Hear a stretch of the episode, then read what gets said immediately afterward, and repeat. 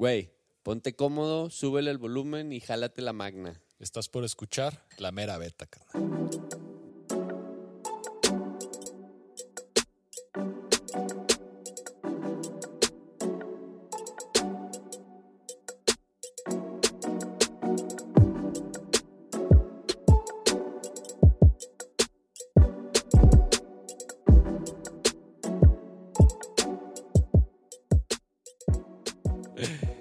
En esta primera sesión vamos a hablar un poco acerca del grado, de la primera vez escalando, de co- el proceso de proyectar una ruta, ya sea fuerte o qué significa a partir de cuándo le llamas proyectar una ruta.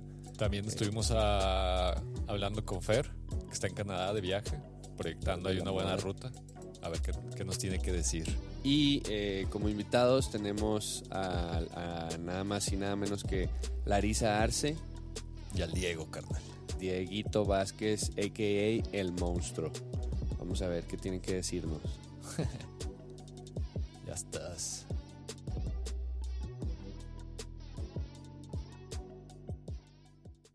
Para mi izquierda está Fanny.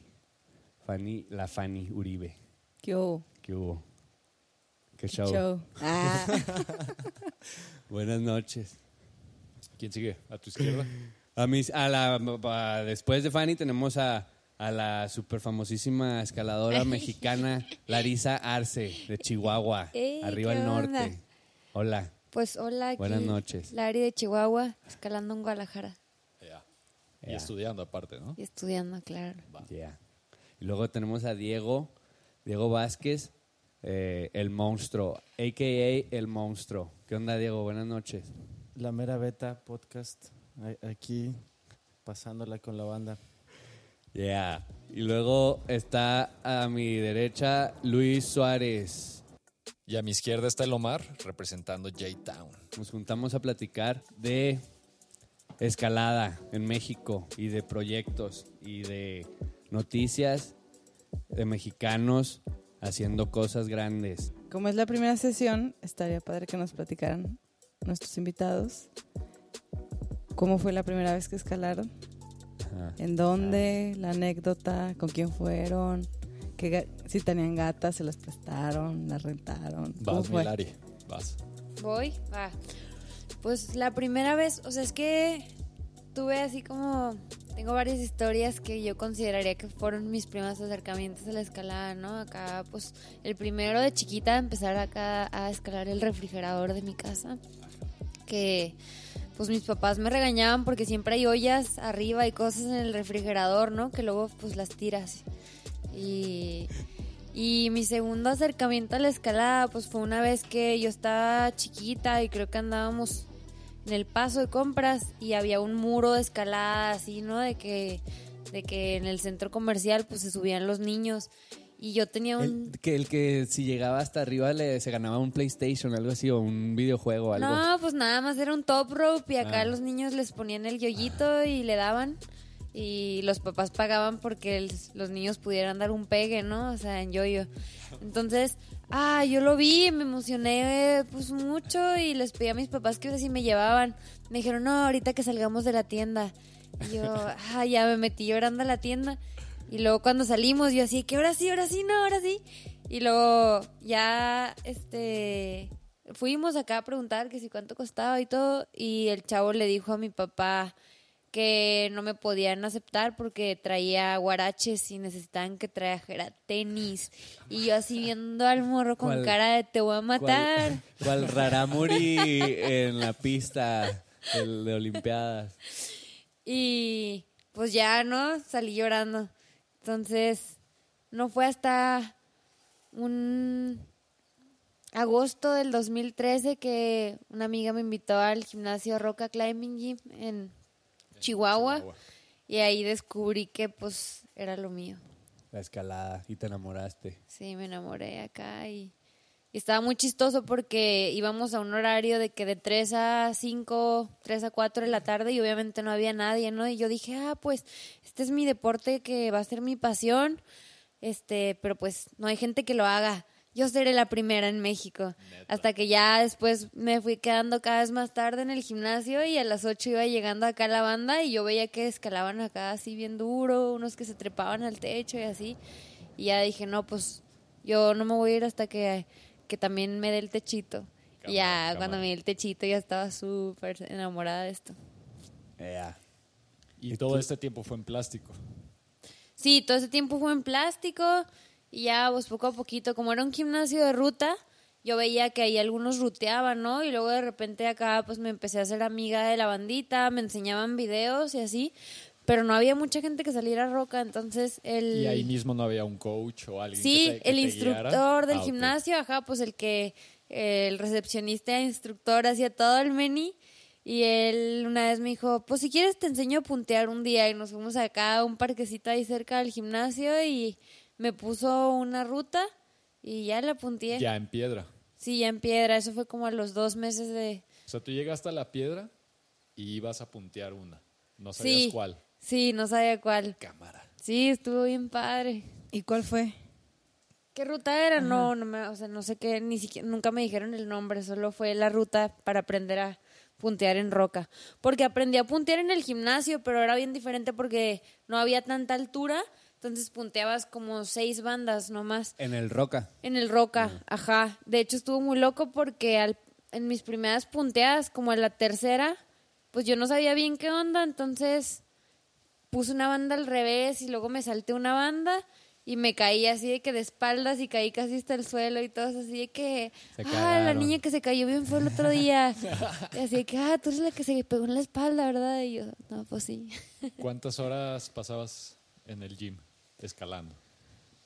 como tres, me gustaba un buen, o sea, desde que lo descubrí, me quedaba como tres horas y iba todos los días. ¿Y cuántos años tenías? 18, ¿Y ahorita cuántos tienes? 23. Que no te bañas. Ah, Y escalando. Sí me baño. te creo. ¿Y escalando entonces? ¿Haz la resta? Cinco, Yeah.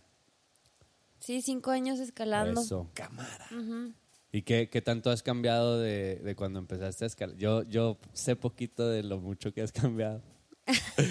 Pero no, ¿qué, qué has cambiado en tu forma de ser, como de- ya en tu persona, por la escalada en estos Por la cinco escalada, años? pues todo, ¿no? Intereses, amistades, prioridades, ciudades, todo. Creo que cambió toda mi vida. Ok. Realmente. Moldeó tu vida. Mi Diego. Suéltese. Pues ¿Le paso la guitarra o qué?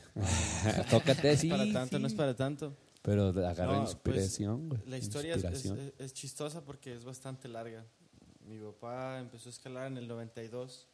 Yo nací en el 94, entonces para cuando yo nací, pues mi papá ya tenía dos años practicando la escalada. Y también la forma en la que él descubre la escalada es chistosa porque pues él había mandado a arreglar un rifle de copitas que tenía y resulta que, pues ahí donde se lo arreglaron vendían equipo, ¿no? Y mi papá dijo acá como de, ay, estas cuerdas y estas botas, ¿para qué son, no? Entonces preguntó a los dependientes, le explicaron que era para escalar y que había una tienda especializada que, que vendía equipo para, para escalada precisamente, ¿no? Entonces, pues mi jefe fue a la tienda, se llamaba Aventura Vertical. Y trabajaba un güey muy particular llamado el Monkey, güey. De hecho, si te fijas en el diente, de repente hay piedras, güey, que tienen grabados en, en color amarillo números, güey, y como flechas. Sí, sí, sí. Esas flechas las puso el Monkey, güey. Porque tenía la loca idea, ¿Pionero o güey, de armar, ¿Pionero ajá, de hacer un circuito de escalada a lo Fontainebleau ahí en el diente, güey. Y entonces todos esos signos, güey, son producto de ese, güey. Son los boulders del Monkey, güey. Por ahí eran Qué cosas bien raras, ¿no? Ve unos, ve ceros, pero que era... El Monkey llegaba y ponía ahí algo. Lo Yo sí los he visto y, por un rato pensé que eran nuevos. Entonces, ¿cuántos No, años no, tienen no, esos? no sé. ya desde los mi, mi 70s? jefe empezó, no, ponle, No, mi jefe empezó en el 92, en los 90, finales de los 80, güey. La escalada llegó a México en Mineral del Chico, güey. Ajá. ¿Quién fue el primer escalador mexicano, tú sabes? No, tú sabes no mucha sé, historia, güey. Tú siempre Sí. sacas datos datos. históricos, güey. No, no sé quién sea. ¿Quién te enseñó tanto, güey, de la escalada? Pues mi papá, ¿Tu y aprendiendo. Ajá. No sé, siempre me han gustado las revistas, güey. leía bastante y Pero sobre todo de la, de la historia local, güey. Sí. ¿no? O sea, que es Sí, algo que yo he, he- he de intentado investigar. No, o- bueno, es que o también- si hay algo documentado y no pues hay nada. yo, yo he estado inmerso, ¿no? Creo que toda mi vida he estado permeado por la escalada, ¿no? Yo conozco a Richie desde antes de, o sea, Richie para mí ya era un ídolo cuando yo tenía tres años, cuatro años, ¿no?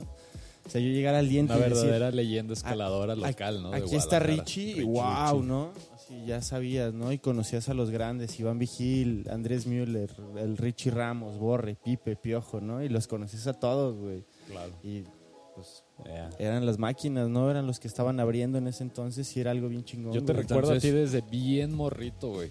Sí, sí, yo también me acuerdo de ustedes. Pero tú siempre, o sea, tú naciste, cuando tú naciste. Eras bien monserga, güey, yo me casa de- acuerdo. De, escalador. ¿Dónde Pues, pues ponle, mi jefe estaba apenas empezando a escalar, güey. Mi jefe, te digo, llegó a la escalada así de pura suerte de que, pues investigando, él, él pensaba que se compró un libro sobre Yosemite, güey. Y entonces él creía, güey, que había un Yosemite aquí, ¿no? Porque pues, la escalada solo se podía practicar en Yosemite, güey. Sí, porque hay, era lo güey. que- Yo lo vi el fin, el Yosemitito. Yo soy Ah, sí. Güey, ¿Cómo estaba Larisa? Muy chido. Sí. Impresionante. Habrá que impresionante. Sí, el caso, el caso es que pues mi jefe cuando fue al diente, güey, como que dijo, ¿y esas pinches piedritas qué, no? Sí, pues, ¿Dónde está el Yosemite que yo leí? me imagino a Ernesto encabronado. que- Mi jefe quería ver al capitán así, neta. Y Pues entonces claro. como que renunció a, la empresa y dijo, bueno, voy a ir otra vez, ¿no? Y volvió a ir y toma, que sí llegó, ya vio gente escalando, preguntó y convenció unos güeyes del trabajo, güey. Fuga a De que escalar. se compraran equipo y fuga a escalar, güey. Obligó a sus spot, a su Obligó, crew, obligó a sus su chalanes. Mi jefe hacía Vamos muebles en ese escalar, entonces, güey. Muebles Mi jefe fabricaba muebles de casa, güey. De sí, casa. muebles Plasencia, güey. Órale. Y Sí. luego... El, el, el Ernest bien handy. Handyman. Sí, es bien Handyman. Hay pocos, Es- es hay pocos de esos ya, ¿eh? Sí. En el mundo. No, es Hay que- difícil. Hay que arreglar Yo, luego a veces digo, ah, sin pedos hago lo que hace mi papá. No, güey, está cabrón. Eh, los papás están cabrones. Están ¿Tú cabrones. qué- ¿Cómo, o sea, naces, lo ves, Pues lo, lo- yo no sé. Reproduces, mira, naces, creces, escalas? escalas y, Y te reproduces y mueres. Va- vagando en los recuerdos más antiguos que tengo, tal vez el, el, el diente es como pues un parque, güey, así un lugar al que iba siempre, ¿no? O sea, de niño, aunque no escalara, me llevaban y era estar ahí todo el día, güey, así hasta que mi jefe se enfadaba, güey, y jugar y correr y cotorrear y andar ahí en el cerro, güey. Y era chido porque, ponle, la primera vez que yo escalé tenía cuatro años y lo acuerdo muy bien porque, porque, este, te, fue- te hacían bullying porque fue- eras no, güey, bien me, saqué un susto terrible, güey. Le estaba dando una ruta que se llama apartado, apartado postal. O sea, a los, A los cuatro, cuatro años, ya dabas, te dabas años. rutas, güey. Sí, sí, sí. Ah. No, pero era un yoyo, güey. Era un Ah, yoyo. Era un ma- top pero ya llegabas a las cadenas en yoyo. No, ponle, esa vez llegué a la mitad, güey. Ah, Ah, ok. me, me jalaban, yo qué sé, güey. La cosa Ya, pero era ya estar tenés- pegado a la pared, ¿no? Y hay fotos, a ver si es cierto, puto. Ah, Sí hay, sí hay. No, no hay fotos, güey. Pregúntale a tu papá, Mi güey. papá no tenía dinero para una cámara, güey.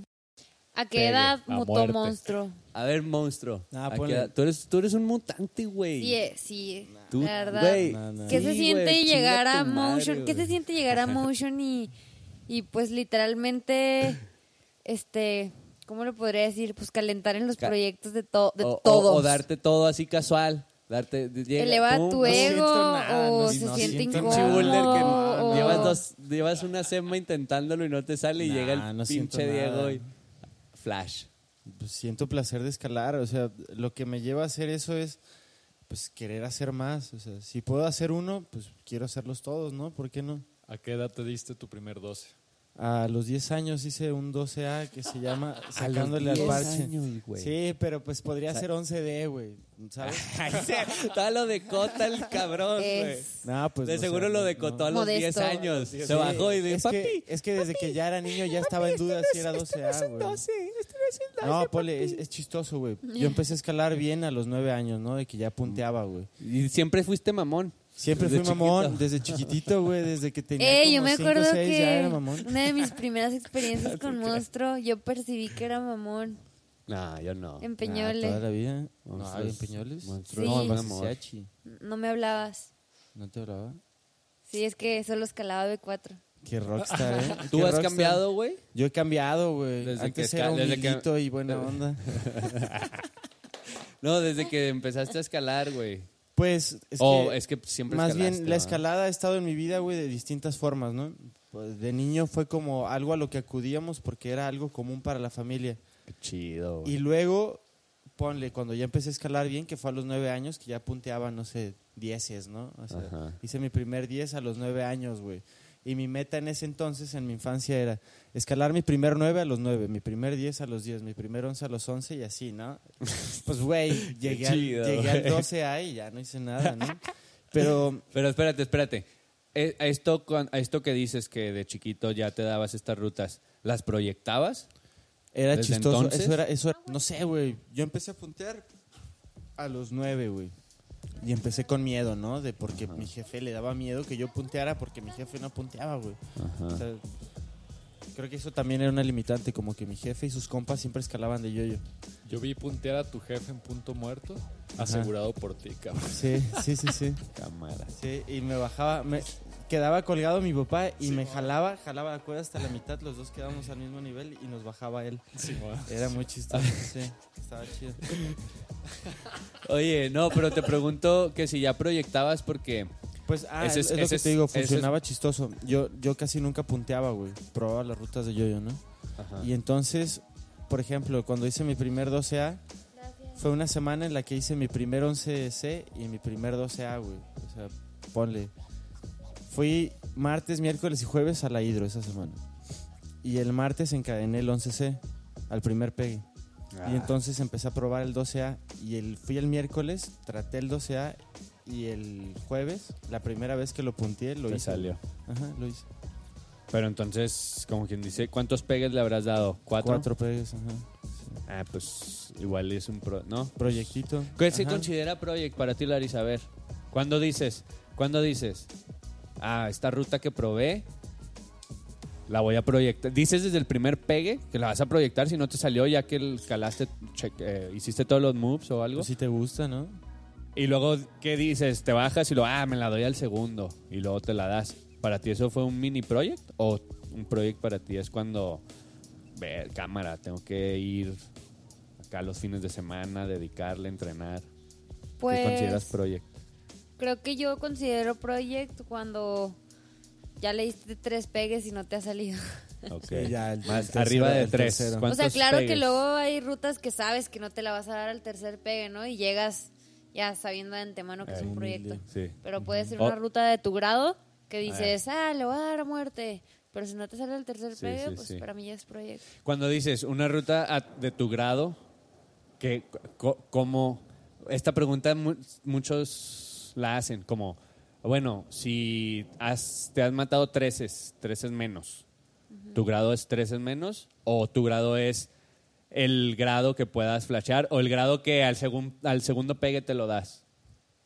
¿Cuándo, ¿Cuál es tu grado? ¿Cómo mides tu grado? Pues hay, distintas versiones, ¿no? Por ejemplo, está la versión romántica de Alexander Hubert que decía que pues, un escalador solamente escala lo que escala a vista, ¿no? Eh, Y que su grado máximo debería ser dos grados arriba de eso. ok. Y bueno, Adam Ondra lo demuestra, ¿no? O sea, hace 9A más, Nueve a, A más a Flash. y hace Porque 9C, 9C trabajado, güey. Ey. Es algo loco. Yo creo que hay un parámetro como escalador que alcanzas a identificar como qué es lo que te cuesta trabajo y lo que puedes hacer rápido. Y ese es como cuando identificas y dices, sabes que estoy sólido entre 13A y 13C, ¿no? O estoy sólido en 12 menos, o yo qué sé, ¿no? A ver, la pregunta forzada. ¿Cuál es tu encadene de grado más alto, güey? ¿Cuál es tu máximo grado que has escalado? Diego, monstruo, Pues presúmenos, por favor. eh, la vía de Rey Cascabel, que es, es 14B. Re- ok, cámara. Y lo- entonces, cuando te dicen, no, pues que te han preguntado qué nivel escalas, qué, qué grado, qué grado traes, qué grado escalas. Nah, pues mi grado máximo 14B implicó... Pero cuál, si te dicen, ¿cuál es tu grado? ¿Qué grado te así traes sólido ya? ¿13? Pues te puedes dar un 13 13. más, ¿Te has 13 flashado más. 13? Este, sí, Ok. sí, hice la violencia hace poquito a Flash. ¿Te la flasheaste? Y con ¿En dinámico. Así. En la cueva, el tecolote. Bien bonita está. Ah, Ah, qué bonita. ¿Tú no le has dado esa ruta. No le he dado, pero he visto ascenso, eh, una vez de un ascenso. Danos la mera La neta de la violencia es una ruta que está ubicada en la cueva del Tecolote en el Salto. Esto está en Nuevo León y bueno, esa ruta es súper popular y es una de las más bonitas a mi parecer de la cueva, ¿no? Y está muy chistoso porque varias personas se la han flasheado y hacen esta beta del dinámico, este que está pues acá explosivón, bulderero. Yo la hice con la beta de Crims, que pues es para no hacer el dinámico, ahí te ¿Ya te diste esa ruta también? Sí, pero Chido. yo con la beta de Crims. Y, y, por ejemplo, esa ruta, ¿te la proyectaste? Esa ruta me la proyecté, Ok. exacto. ¿Y cómo es tu- cómo, para ti, cómo es el proceso para proyectar? ¿Qué, qué, cuál es tu ritual? Todos tenemos un ritual que hacemos al proyectar algo, una ruta, ¿no? ¿Cuál dirías tú que no? Pues yo le entreno o yo practico esos movimientos en el gym, una réplica del crux, no sé. ¿Cómo le haces tú para proyectar algo? Pues es que creo que entre más compleja la ruta, o sea, entre más grado, implica como, pues, como más ejercicio mental, ¿no? O sea, saber exactamente las pisadas, saber exactamente, o sea, porque luego cuando escalas en tu grado, que lo que hablábamos ahorita, que para mí mi grado es tal vez lo que puedo sitear o tal vez un gradito más que te la das al flash o al segundo pegue. Este, cuando escalas tu grado, pues no, realmente no te aprendes ni los agarres ni las pisadas de la ruta, ¿no? Pero cuando es un proyecto de verdad, te sabes Te lo cada memorizas, agarre, cada, así. pis- Sí, o sea, todo. cada pisadera, cada movimiento de cadera. Ajá. Yo puedo Cada recordar la beta de proyectos que hice hace muchísimo tiempo, güey, así a la perfección. Sí, yo güey. también. Puedo decirte la, la, Es lo la que- de la fiera en este momento, ¿no? O sea, huevo. Sí. Es lo que hablábamos en el gym. De, ¿Por qué intentas cosas difíciles? ¿Por qué, por qué te, te, te mueve tanto escalar un grado que a lo mejor nunca, el, un 14, si yo nunca me he dado un 14 y proyectar un 14, ¿por qué quiero hacer eso? Y llegamos a una conclusión que era por eso, porque el proceso que, que lleva tanto tu mente como tu cuerpo, en memoria, en agilidad mental y física, digo, es como, te mejora como persona y te ayuda a pensar. Yo, yo a, a mí me gusta mucho escuchar las historias de la gente por qué escala, güey. Y me he dado cuenta de que todos escalamos o, o hay como diferentes personas que escalan por diferentes razones, ¿no? Hay quienes escalan por la aventura, güey, de escalar nada más, ¿no? Que es gente, güey, que va y hace dieces, güey, y que son felices haciendo dieces por lo que implica ir a subirse, güey. Ajá. y la aventura que es salir de la rutina, ¿no? Y luego está la gente que busca romper sus límites, ¿no? Eh, o sea, yo, yo lo pienso, por ejemplo, para mí la escalada, y siempre que estoy tratando de proyectar algo, de esforzarme a mi máximo, lo hago buscando llegar a mi límite, que ya no pueda más, ¿no? O sea, a veces puede ser un paso, a veces puede ser la continuidad de una vía, pero la sensación de ya no poder más, de saber que diste todo, para mí es muy satisfactoria. Y cuando logras conseguir las cosas, a pesar de haberte esforzado, o sea, que todo ese esfuerzo vale la pena y logras conseguirlo algo, esa concretar esa como todo ese proceso implica un montón de satisfacción Ajá. y a mí me ha hecho crecer mucho, o sea, de forma personal y en algún momento he llegado a decir que, que la escalada te convierte en una mejor persona, pero la verdad es que no, güey. O sea, la escalada te lleva a procesos de introspección, ¿no? Que pueden ser duros, pero no por ende se vuelve algo, algo que te hace buena persona, güey. Ok. Hay gente mala que escala, No güey. te hace, no, no, ajá, sí, güey, sí. Hay mucha. Pero sí, o sea, sí, sí te entiendo. Como, no porque escales te conviertes automáticamente en bueno, güey. Sí, sí, sí. Pero la neta te hace más consciente en Sí, te muchos, hace consciente. a muchas cosas, a muchas, hasta cosas que no tienen nada que ver en la es que a escalada, partir la del política. momento en el que te, das cuenta de que... de se que- crea conciencia. Sí, es, es muy cabrón eso. En el momento en el que te das cuenta de que para escalar necesitas tener conciencia de tu cuerpo, ¿no? Primero. Y de qué es en lo que estás pensando cuando vas a muerte. Hay veces que puedes estar con la cabeza llena de pensamientos, ¿no? Pero si tu cuerpo va bien, tu mente va mejor. Y entonces compensas y logras concretar, güey. Y suceden cosas mágicas. El encadena es un momento mágico.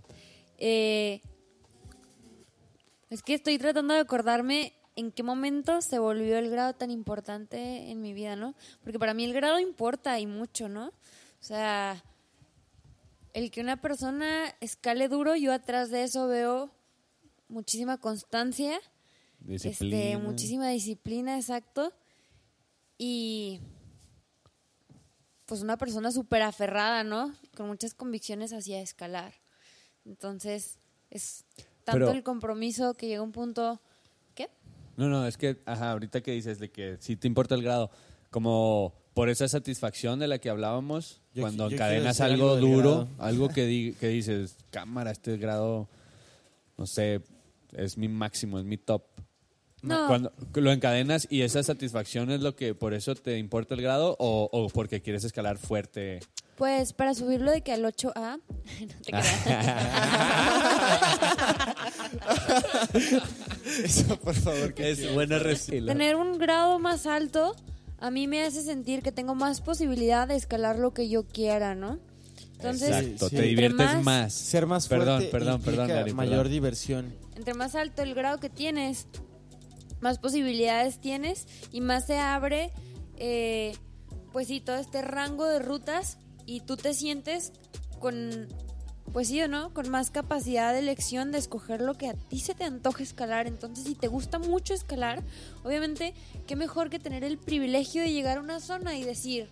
"Mm, yo quiero probar este 11, Ajá. ese 12, ese 13, Eso. inclusive darle esos pegues a ese 14, Sí, ¿no? Expandes tu rango, ¿no? De lo que puedes escalar y pues es más, di- más diversión. Más grado es más Exacto. diversión, sí, Eh. definitivamente. Es que imagínate, ¿no? Si en un 11, güey, tu reto es no equivocarte y hacerlo todo bien, y luego en un 12 es tal vez un crux pequeño, y en un 13 tienes dos cruxes, en un 14, güey, tienes tres, Tres cruxes, y continuidad. Y, y- y crux- y cruxes de continuidad. B9. Y, ajá, y es más duro. es Entonces imagínate la de B9, diversión que B10. es, güey. Es como desbloquear el FIFA Eh. a nivel máximo. Eh. Exacto, exacto. Neta, yo, yo ahora es pienso eso. que la escalada así como, como los niveles cuando, no sé, güey, cuando juegas Tony Hawk Pro Skater, ¿no? Buenísimo. Que te salen los Uf. niveles de que destreza, de no sé qué, ¿Nunca destreza, jugaste Tony Hawk? habilidad, velocidad y esas madres, Yo güey. jugaba Age of Como, escala- como escaladores, güey, también tenemos esa tablita, güey, acá de que fuerza, crimp, power, resistencia, así, güey, y entre más lado estás, güey, más mamado.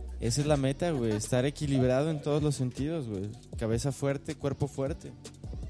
Equilibrado. Esa palabra me gusta. Projects Hardcore. Hay que hacer 15, güey. Hay que, hay, güey, ¿quién crees que es? ¿Quién creen que pueda ser el primer mexa en escalar un 15, güey? Yo- Un, yo- un, un 9 a un 9 a más. 9 a más. Yo creo que Bruno García, Bru- porque bru- persiste. bru- Brunito. Brunito. Brunito, ajá. Bruno, Ok. este, Hernán, porque está en el lugar que se puede hacer Ok. 9 a más. el eso Fer, es- eso es el Fer tema. que anda El Fer de la Mora. Ah, el Fer de la Mora se está proyectando un 14C, ¿no? Superman Boy, creo. Superman. Superman, Superman, sí. Boy, ¿no? O nomás Superman. Es que el Superman Boy, el, el Man Boy es un güey de Canadá, güey. ¿Ah, sí? Es un güey que así se hace llamar Man Boy, Steve Man Boy. No me acuerdo el, apellido, güey. ¿Tú por qué sabes esto? Porque sale en la película Visions of México, güey. La Cámara película la Visions of. México, güey, es un documental que hizo un güey que se llama Jim Carce, güey, que se hizo como en el 2002 y que sale escalada, güey, en Monterrey, en Potrero, en El Salto, eh, en Actopan y en Guadalajara, güey. Y salen las estrellas de la escalada de ese entonces, que era Javier Canché, Órale. este, eh, Isabel Silva, Chere, Ah, la chere, yo, Ricardo yo leía Ramos, de ella. me Ricardo acuerdo. Ramos, este, el Borre sale también. Cámara. Sale este güey, el Ah, sí es Manboy, cierto. haciendo el amigo del diablo, güey. Un, un Manboy. 13D, güey. Ahí Oye, ¿y, Y- dónde y- este, podemos ver ese Yo documental? lo tengo en, un, en una USB. Este, regresando poquito al, al Man Boy. Cuéntanos, ¿él armó la ruta o por qué se Ah, llama así? Pues la es una ruta? variación que él hizo de esa vía. Ajá, Ah, es el Superman. él- él y el sacó la- Superman la Boy, ajá, variante. que es una variación. Ese güey escaló mucho tiempo aquí en. México, güey. Ok. Ajá. ¿Tu papá lo conoció? No, mi jefe no lo conoció, pero fue como de la ola de, de gente de Estados Unidos que llegaba a Potrero y que se quedaba en la temporada completa y que armaban ah, mucho, era potrero, Ajá, boy. de los compas de Kurt Smith. y Potrero todos esos Man güeyes. Boy. Ajá. Oye, qué buenos datos. Sí, sí, qué bueno sí. que te invitamos, cabrón. Gracias. Gracias. No me Oigan, gracias por, por estar aquí. ¿eh? Se Es me un No, olvidó- placer, chido, se gracias por olvidó invitarnos. agradecerles, pero muchas gracias. Entrevistamos a Fer de la Mora. Entonces, este, vamos a escuchar ¿Qué, qué tiene que decir Fer de la Ah, Mora va, chido. de, de esta Fer, ruta? eres el mejor. ¿Están listos? Ok, abrochen sus cinturones. ¿Qué tal? Buenas tardes, ¿cómo están? Yo soy Fer de la Mora, eh, escalador ahí de Guadalajara. Este, ahorita acabo de cumplir 23 años en mayo. Uh, entonces, pues bueno, primero que nada, gracias por la invitación aquí en la Mera Beta, este, por participar en, en, bueno, todo este programa poca madre que traen. Y pues bueno, déjenles platico un poco. Este, bueno, yo llevo alrededor de 8 años escalando. Eh, empecé a los 15 años, ahí en, en Punto Muerto, poca madre. Este, y bueno, yo estoy fascinado con la escalada en Guadalajara, ¿no? Yo, yo creo que pues, está muy cabrón, ¿no? Como, como el nivel en Guadalajara, cuando viajas, pues te das dando cuenta que está subiendo muy cañón y está poca madre, ¿no? Porque ves, pues bueno, ahora sí nosotros ya somos como otra generación y ves a la generación que viene, los morros súper motivados y todo, entonces, este, pues está cabrón todas las cosas que están haciendo y todo. Este, híjole, bueno, su, mi zona favorita ahí de Guadalajara, híjole, no, pues Iscatán, ¿no? Iscatán, Iscatán. Está muy cabrón, pero bueno, digo, las demás zonas no se quedan nada atrás. A mí me gusta mucho, pues, el Centinela, el Peñón. Uf, híjole, zonas súper varoniles, poca madre. Este, y bueno, ahorita ando en Squamish. en Squamish Live, está poca madre, acá de padrotón. Este, escalando muerte. Y ahorita estoy intentando una ruta hija de su madre que se llama Superman. Es un 14C. Ay, güey, híjole, es una pared increíble, ¿no? Digo, la primera vez hace cinco años, este es mi quinto verano aquí. ya un buen rato, entonces me acuerdo que fui a escalar con Andrés Elizondo, un cuate de Monterrey, bien mamador cabrón. Este, y me llevó a esa pared y yo me aluciné totalmente, ¿no? Y está muy loco porque es una pared que tiene varias rutas, ¿no? Entonces el primer año pude encadenar un 13D que se llama Division Bell. Poca madre, no, es bien chido. Entonces como un estilo bueno, a mí me gustó mucho porque es una plancha de 45 grados, sin tufas de granito, pero con muchos, por ejemplo, tiene muchas grietas, muchos creams, muchos, muchos agarres buenos, pero, híjole, está tumbadísimo los pies más o menos. Entonces, pues bueno, como que es una escalada un poco más, como más atlética, ¿no? Que tienes que ir mucho más rápido y todo. Entonces, este, la primera vez que fui ahí, empecé a probar esa ruta y me encantó, ¿no? Entonces estuvo muy chido porque cuando viajas y pues no sé, suena muy chistoso, ¿no? Pero cuando tú estás motivado dándole a tus proyectos y todo, como que te juntas con la gente que está igual de motivada que tú, ¿no? Entonces, como que está muy chido porque haces como nuevos compas ahí en la zona, o sea, aunque no, aunque no se conozcan, o es la primera vez que se conocen, ya por el simple hecho de estar escalando juntos, como que, pues bueno, se hacen, no sé, sientes que ya los conoces desde hace un buen rato, ¿no? Está poca madre. Entonces, ese fue el primer año. Entonces, el segundo año que volví, me la pasé de fiesta bien cabrón y pues no, no hice nada. Pero empecé a trabajar una ruta, un 14 que se llama Pulse. Hijo de su madre. Durísimo, durísimo. Entonces no me salió. El tercer año me quedé muy cerca que vine el tercer verano. Este, me quedé muy, muy cerca, me quedé en la parte de arriba. Entonces el año pasado que vine, este, estuvo muy padre porque, pues bueno, un, el, año, pasado en Guadalajara como que dijo, oye, a ver, pues me tengo que dar rutas más duras con el objetivo de venir acá pues un poco más fuerte, ¿no? Como más, este, más enganchado, o sea, como que tu cuerpo esté acostumbrado a escalar ese tipo de rutas o ese tipo de intensidades, ¿no? O sea que, pues no sé, que, estés acostumbrado a, no sé, escalar varios 13 o darle rutas duras a tu límite para que sientas pues ese power, ¿no? Entonces llegué aquí el año pasado y me sentí muy fuerte, ¿no? Como que traía también la mente muy, pues más clara. Y bueno, empecé, eh, llegué como en mayo y pude encadenar Pulse. Híjole, un 14A perrísimo. Y luego, el siguiente fin de semana, probé un 13C en la misma pared que se llama Free Will y me salió. Y dije, órale. Entonces pasé el siguiente fin de semana y la conexión de Pulse y Free Will es un 14B que se llama Capitán América. Y pues dije, bueno, le voy a dar y me salió. Entonces me quedé muy motivado. Entonces hay otra conexión, que es la de Superman, que es Capitán América. Para la mitad haces una travesía, bueno, como una travesía media locochona, y te metes un 13D. Y ese es Superman. Entonces como que dice, pues recorres toda la pared, ¿no? Pero hija de su madre, está muy, muy chida la ruta. La ruta, creo que el haciendo lo, dice, lo hizo Sonny Trotter, el mero patrón de acá, este, en el 2001. Entonces es donde que la ruta empieza en poles y empieza con un buller muy duro, yo creo que es como un B10. Pasado de lanza, perrísimo, o sea, el paso más duro, hace un paso largo como un cream con la derecha y luego te bloqueas y agarras un cream como de una falange, lo cierras cabrón y le brincas una grieta. Pero el pedo es que si no lo empotras bien, te reba. Bueno, no te reban el dedo, pero te raspa el dedo bien cabrón. No todo abierto de los dedos, de las grietas. Entonces, que esa parte, como que son unos dinos y llegas a un empotre. Este, y luego te metes como al crux del 3cc, el freewheel, pero es un paso muy largo. Y, híjole, son, unos, son como unos, son empotres, unos pasos largos ahí, perrísimo, está pasada de lanza. Entonces luego de ahí llegas como una travesía, que es ser como de un 12. Son agarres un poquito más buenos, pero vas así bombeado. Pam, pam, pam, tienes unos mibars y unos locochones. Y llegas a un hoyo gigante, así, metes la rodilla. Está un poco incómodo, como que tienes que agarrar ahí. Yo tomándome ahí, pues medio desnalgado, que fue bien chido. Entonces, este, te quedas ahí ahora sí a vivir, ¿no? Ahí, este, a darle con todo. Y te metes al 13D que se llama Hit. Hit es un 13D, la última parte, pero de mucha grieta, ¿no? Entonces como que le tienes que agarrar la mañita, ¿no? A los empotres. Entonces ya llegas a las últimas cinco anillas y es una sección hija de su madre. Llegas como un boulder como de hombra, le cruzas una pinza horrible abierta, así como de Rottweiler. Entonces, este, y luego llegas como unos laterales, otras grietitas que tienes que empotrar.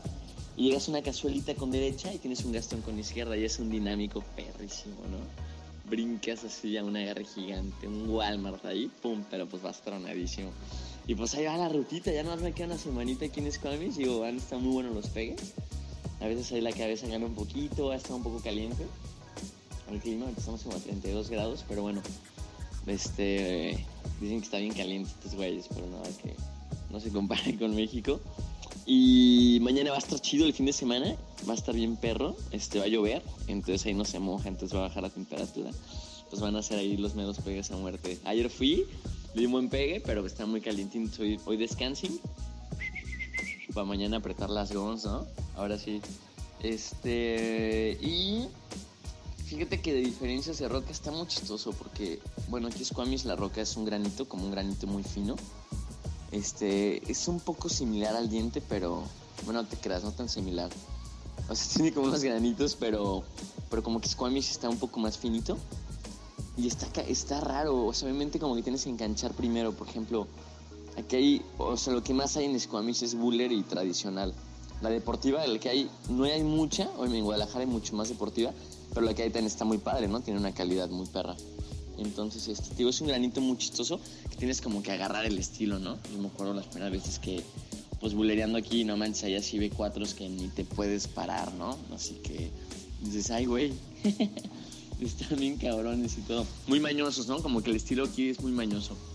Muchos talones, toes, slopers que también, por ejemplo, pues importa mucho el clima, ¿no? Hay muchos agarres que ahorita no puedes agarrar y en invierno pues dicen que ya es otra onda totalmente.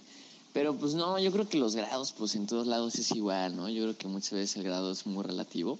Obviamente si hay obviamente si hay un grado, ¿no? Y hay una dificultad posible, pero pues por ejemplo puede haber, pues no sé, por ejemplo puede haber un 14 que, que se te acomode mucho a tu estilo, ¿no? Totalmente. Y te puede salir muy rápido, pero puede haber otro 14, otro 13D o otros 13 que ni, que ni le vas a poder hacer nada porque pues otro estilo que tú no haces. Entonces, yo creo que eso pasa en todos lados, ¿no? O sea, no se trata de decotar, de que, ay, pues si esta madre me salió muy rápido, pues no es, no es esto, ¿no? De que no, pues a ver, igual y si es ese grado, pero pues es tu estilo, ¿no? Entonces te puede salir mucho más rápido que, a ver, vete, es por ejemplo como Guadalajara en el Centinela, ¿no? Que pues es un estilo muy diferente, ¿no? Entonces, pues son grados, pues son treces también, pero ay, con un estilo más varonilón, ¿no? Entonces que pues tienes que agarrar el estilo y luego ya, este, pues darle, darle ahí a muerte. Y pues bueno, aquí andamos, este, dándole a tope, dar- gracias a la mera beta, ahí fue un hemorragia de felicidad compartirles todo esto con ustedes y pues bueno, ahí, uy, darle a muerte y estos últimos días, esta última semanita, pim pum pam. Sasha o tal vez Edu Daniel Marín, Woods. Daniel Wood, Chris Sharma, ¿no? Joe. Joe Kinder. Ah, no, él Ah, ya Joe no. Él ya no. En México. Just kidding. Just JK. kidding. JK. O sea, en México al día de hoy, Just kidding. ¿tú eres o has sido una imagen dentro de la escalada nacional? ¿Qué ha pasado en tu vida? ¿Cómo ha cambiado? ¿Cómo al día de hoy la vives? ¿Cómo ¿O moldea tu vida? escalada a ese... Es que estaba muy chistoso porque pues mi escalada ha evolucionado pues rápido y en fases, ¿no? O sea, estaba la fase en la que escalaba escondidas de mis papás, ¿no? Porque igual, o sea, pues sí, el deporte en México no era pues, súper conocido hace cinco años. Entonces, obviamente, pues no sé, también es esta onda, ¿no? Así cultural, que pues a mis papás no les latía que yo escalara.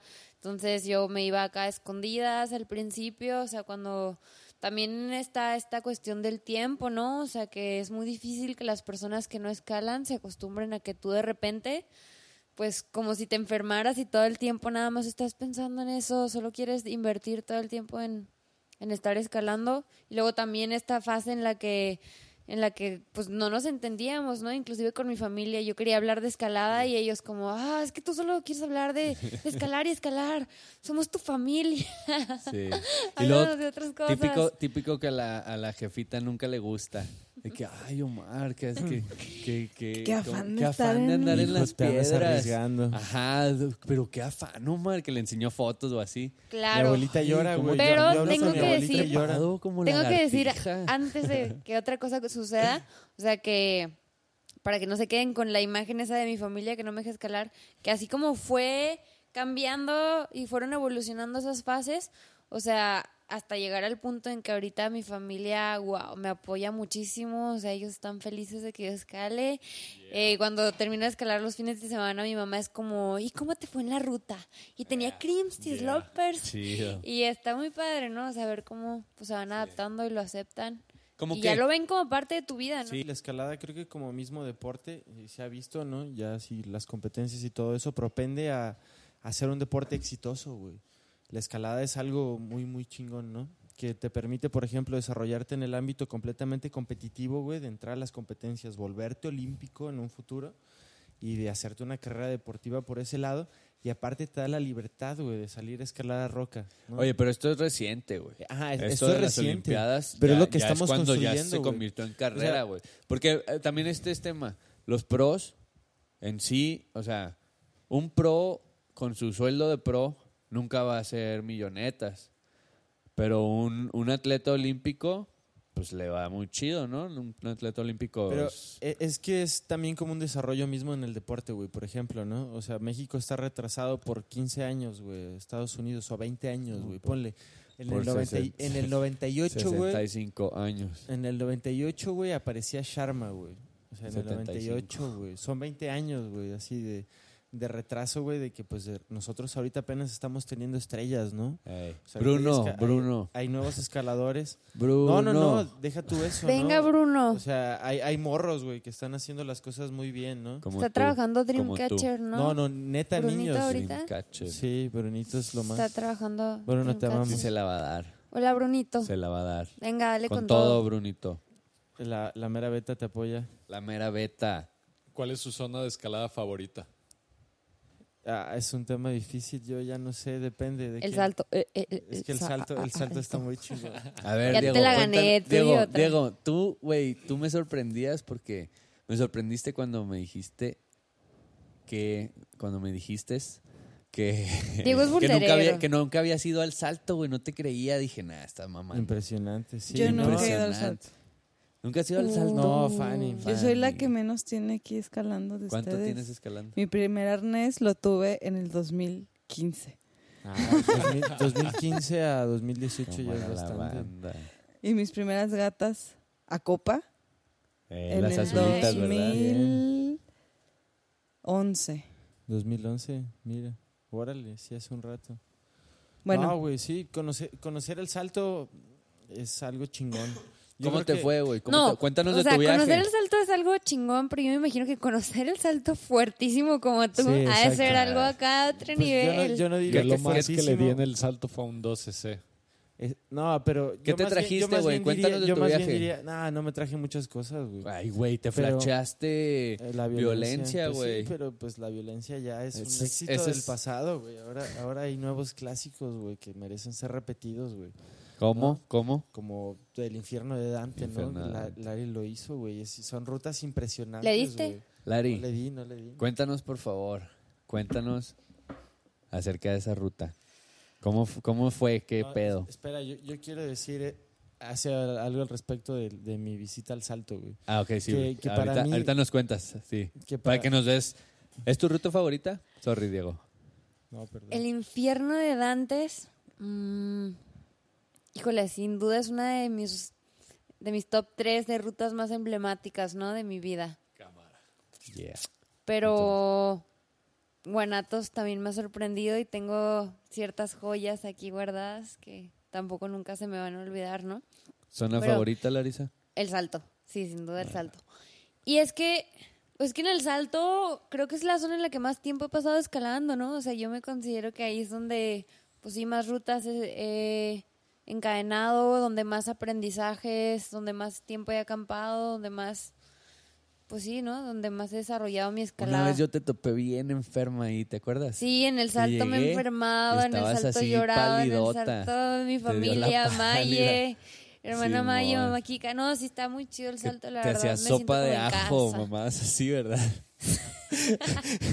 Usabas un Claro, pues sí, o sea, estaba tan enferma y, ¿sabes? caseros. No, o sea, enferma de que dije, me acuerdo que hablé con mis papás y me dijeron, necesitas tomar antibióticos porque mi papá es doctor. Y, y yo, no, pero Maye me dio ajo.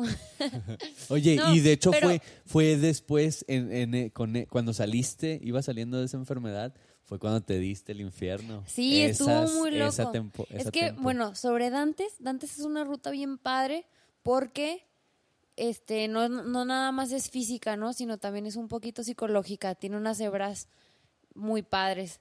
Y luego, en mi, cuando yo la estaba proyectando, tiene una hebrita para llegar a la primera reunión. O sea, es que es el infierno de Dantes y luego Dantes Extension. Pero para llegar a la primera reunión está bien hebrado. Entonces me acuerdo que esa vez yo ya iba a muerte, ¿no? Yo pensé que ya la iba a encadenar apenas, o sea, sin la extensión. Y iba, es como un boulder, ¿no? O sea, proteges esa banda y es un boulder con una hebra y luego ya llegas a la reunión. Entonces, sales de ese boulder y justo tiras así a un agarre ya bien grande que si te quedas de ese agarre ya proteges la reunión, pero cuando le llegué al agarre, pues me resbalé, pero está la hebra a o sea, está la hebra en un punto en el que se te es muy fácil que en el vuelo, como está largo, se se te enganche- enrede, se te en el la talón la cuerda. Entonces te caes de espalda, ¿no? ¿Te pasó? Claro, sí. Sí. ¿Y traías casco? No, claro que no. Cuando, pues, cuando estás proyectando ya muy duro, este, el casco te viene molestando, ¿no? Eh. Entonces, esa vez me acuerdo que me pegué muy fuerte en la espalda y tuve que parar de proyectarla acá un par de días en lo que se me quitaba el dolor. Y luego ya, este, le di y, y la encadené hasta la primera reunión y ya empecé a darle la extensión, ¿no? Que, dice, que dije, ah, pues igual si se arma, no está tan difícil. Y justo cuando ya tenía una caída Dantes Extension, me enfermé así cuando de aquella que te acuerdas tú. Shit, sí, yo te vi, no mames, te estabas muriendo. Sí, la verdad, y ya de que ya me tenía que regresar acá a Guadalajara porque entraba a la escuela, de verdad creo que fue así bien de suerte porque el día que nos íbamos yo ya le había quitado las bandas a la ruta, ¿no? O sea, yo ya había perdido esa batalla. y tirado la toalla. Ajá, ya cuando estábamos guardando las cuerdas y todo, dije, no, esperen, le voy a dar un pegue más para despedirme de ella. y fue cuando salió. ¿Y cómo? ¿Te la diste poniendo bandas?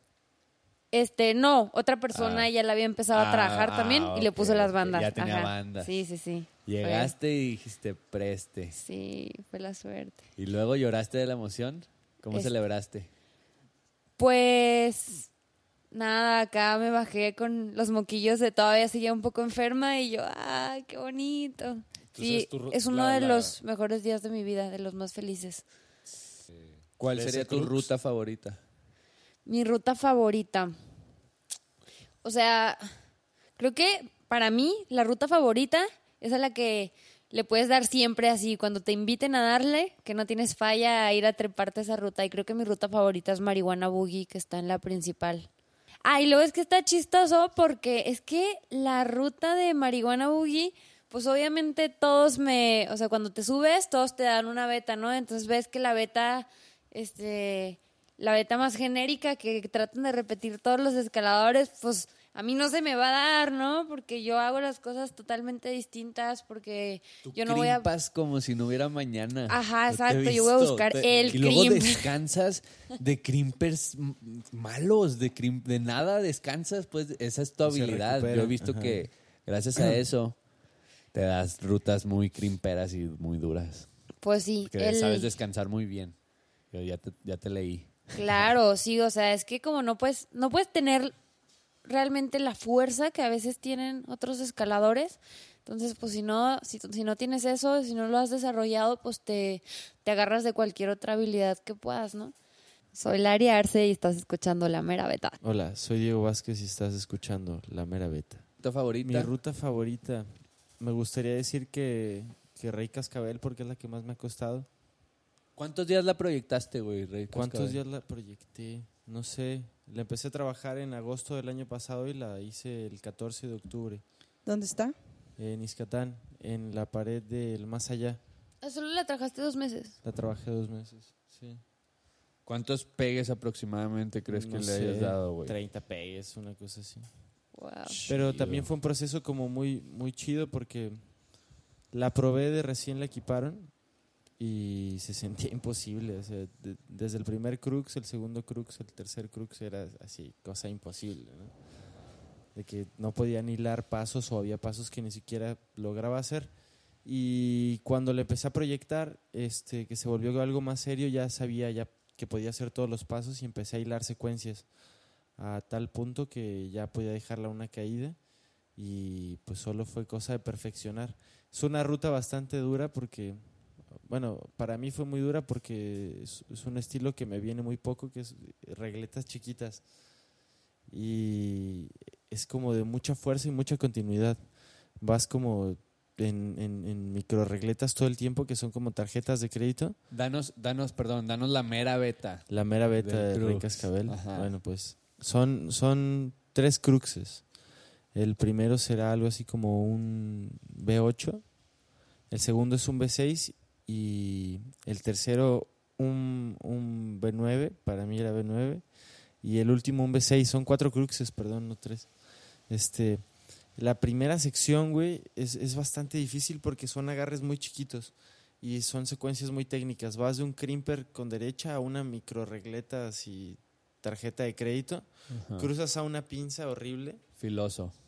pues no, no filoso, pero odioso. Ok. Vas a un crimp chiquitito, un gastón de lo peor, abres los pies así con mucha técnica y rebotas una pinza para después cruzar a una regleta buena.